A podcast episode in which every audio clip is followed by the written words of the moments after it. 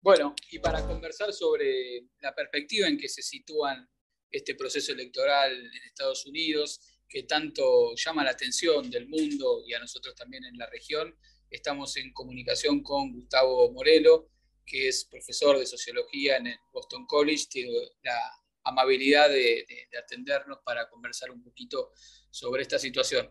Y charlábamos afuera del aire, Gustavo, eh, sobre lo que está en juego en esta elección, qué es lo que se manifiesta en los medios, la polarización entre los liderazgos de Biden, de Trump, pero hay una percepción como que las cosas no están bien en la sociedad norteamericana. ¿Cómo, cómo lo estás viendo vos? Bueno, gracias Federico, gracias Lalo por, por la invitación. Eh, mira, yo creo que lo que está en juego así primariamente es el control del de, eh, Parlamento, que significa el control del, del, Senado y de la Cámara de Diputados, que en este momento están en manos de los demócratas los dos. El Senado con la mayoría por la, por la vicepresidente, que es la que define. Eh, lo que pasa que Biden no tiene control absoluto absoluto de todos los demócratas, hay algunos que le votan ah, alternativamente, digamos, de acuerdo a los proyectos, y el control de la Cámara de Diputados, que la tiene eh, ahora Biden bien, tranquila. esas dos cámaras están en juego, y eso es muy importante porque es el control del gobierno, digamos, o sea, si eso no funciona, va a tener que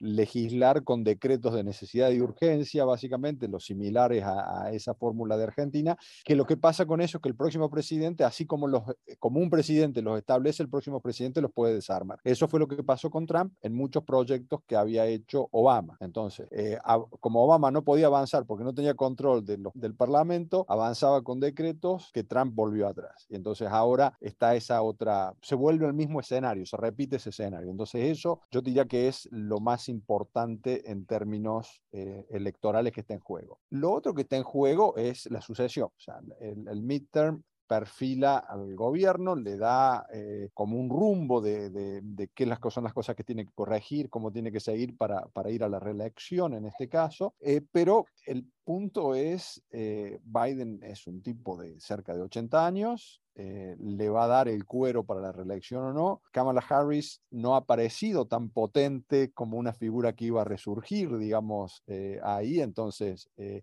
eso se, complica, digamos, también un poco quién sería la sucesión de los demócratas y o, se abre, digamos, quién sería la sucesión de los demócratas y algo similar pasa en el Partido Republicano. Si bien estas elecciones pueden consagrar a Trump como el candidato. Va a ser un candidato de 79 años, eh, con una fuerte oposición dentro del Partido Republicano, por lo menos en apariencia. Hay un grupo de republicanos eh, que, está muy en contra de Trump, pero que hay que ver si votan demócratas, digamos, ¿no? que eso es, es, es como más eh, complicado. Em, yo diría que ahí está un poco ese, ese, ese juego, los dos partidos con, con problemas no problemas internos, pero con, debates internos ideológicos fuertes. De alguna manera, nada tan extraño lo que pasa en Argentina, donde el partido oficialista y el partido oposición están en, una tensión eh, interna ambos al mismo tiempo.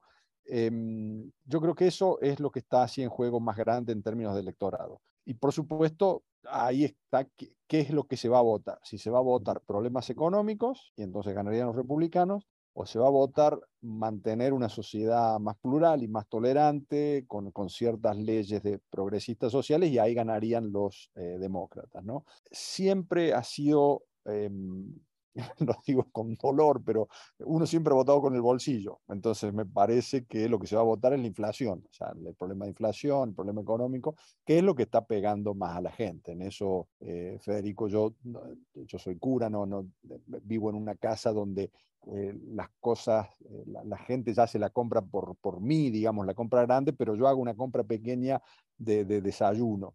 Y esa compra, por más allá de lo que digan los números, esa compra ha crecido un 20% en el último año. Eh, una pieza de fruta, o sea, la fruta se vende por peso, por libra, que es un medio kilo más o menos.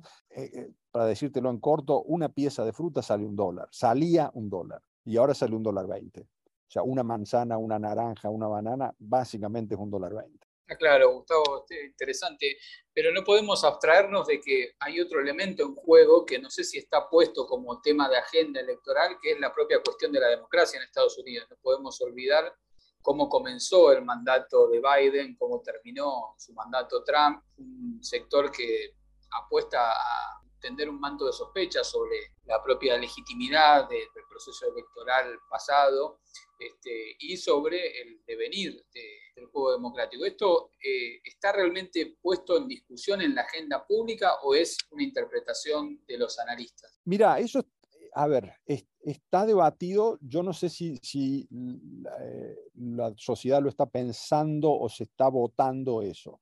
El sistema electoral norteamericano es súper complejo. Primero, mira, eh, no es un sistema, no, no hay elección directa nunca.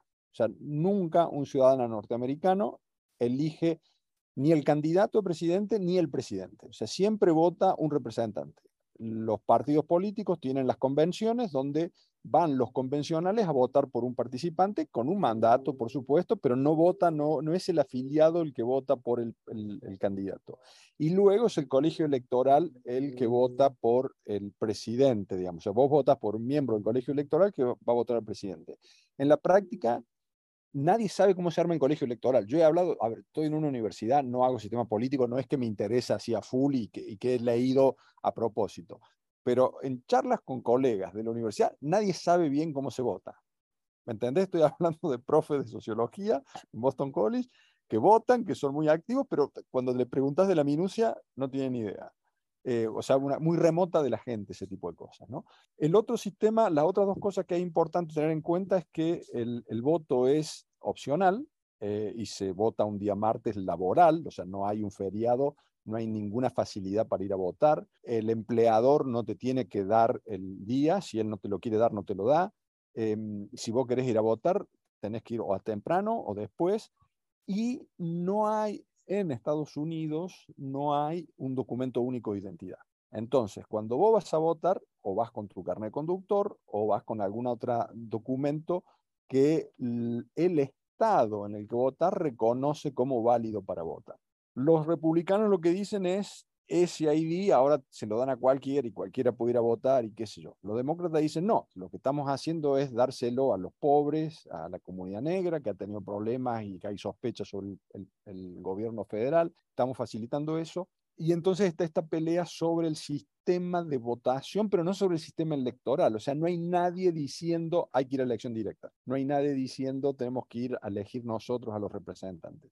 Entonces, eso genera una discusión sobre el sistema electoral em, injusta, por lo que parecería, o sea, lo que yo he leído hasta ahora de medios hegemónicos, pero de, como el New York Times o, CNN, es que no ha habido pruebas de fraude, ha habido eh, eh, errores de 3 o 4 o 5 votos en, en 10.000, en 20.000, eh, una cosa muy, muy menor.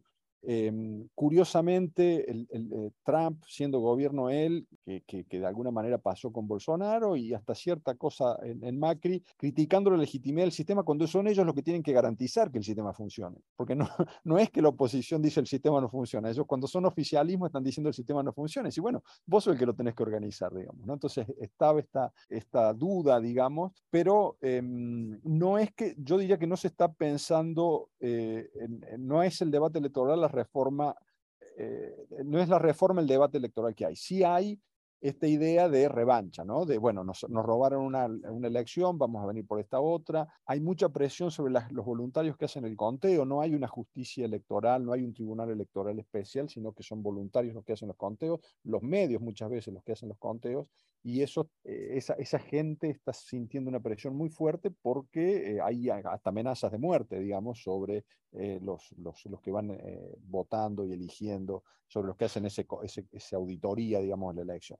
y eso en algunos lugares se ha puesto complicado, digamos. Yo he leído alguna cosa sobre Georgia y Alabama donde los voluntarios están asustados porque ya les han dicho, bueno, conta bien, porque si no conta bien, vamos por voy. Contar bien significa que gane mi candidato, que es Trump, básicamente, ¿no?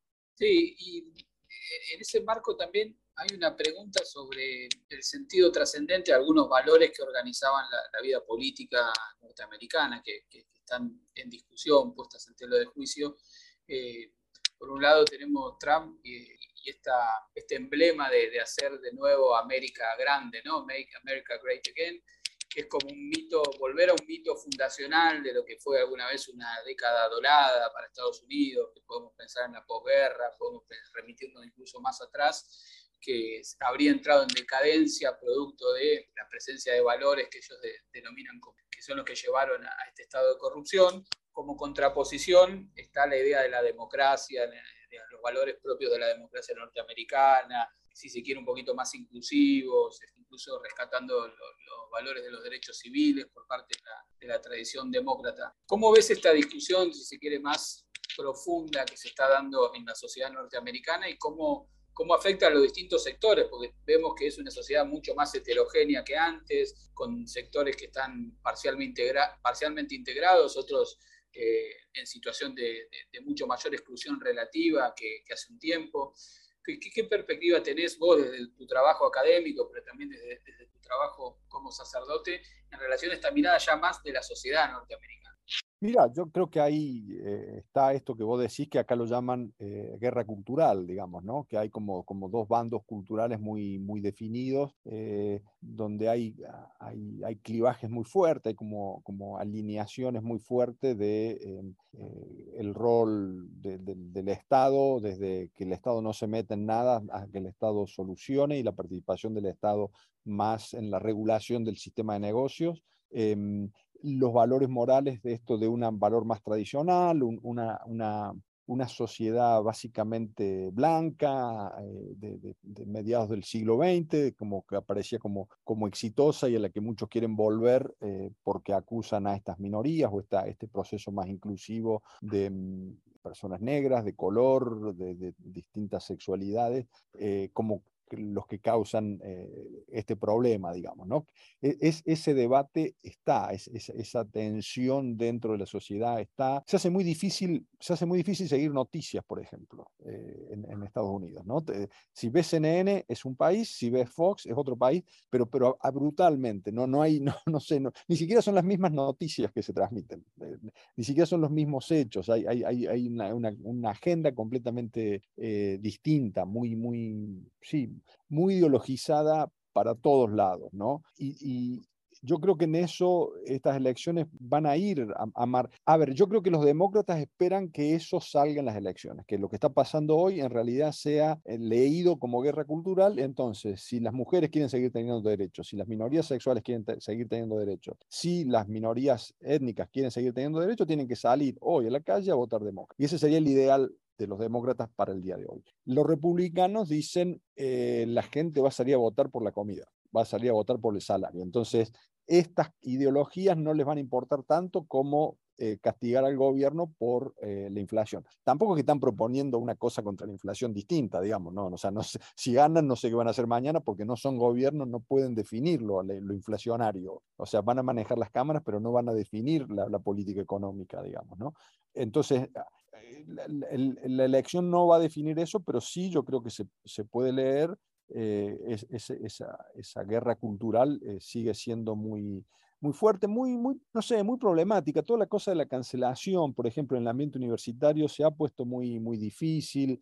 Es muy difícil pensar, es muy difícil, em, no sé, ¿viste? A, veces alumnos que dicen algo en una clase y que se sienten eh, agredidos o, porque alguien habla de otro tema, no sé, se hace, se hace incómodo y se hace cada vez más incómodo y va a ser un tema que va a seguir creciendo más, ¿no? Eh, esto de no poder publicar cosas porque estás criticando algo, de no escuchar, no poder recibir a alguien en la universidad porque viene de, cierto sector ideológico y de los dos lados, ¿no? de derechas y de izquierdas. Em, me parece que eso ha, tensionado, por lo menos en el rubro mío, la vida académica, eh, la, la, posibilidad de pensar. Y eso yo sí creo que, que, es problemático. Bueno, Gustavo, te agradecemos mucho la, la, entrevista, nos has ayudado a entender un poco qué está en juego en estas elecciones y cómo, cómo se procesa eso en la compleja sociedad eh, norteamericana. Seguramente vayamos a, volver con vos eh, la semana que viene o la otra para, para, analizar cómo, cómo fue derivando el escenario y hacer un seguimiento más, más pormenorizado de los aspectos que surjan de la elección. Te agradecemos mucho, Gustavo. Perfecto, muchísimas gracias por la invitación y la, la oportunidad de, comunicarme con ustedes. Muchas gracias. Era Gustavo Morelo, quien es eh, sociólogo, profesor de sociología en Boston College, y conversamos sobre lo que significan estas elecciones de medio término en Estados Unidos.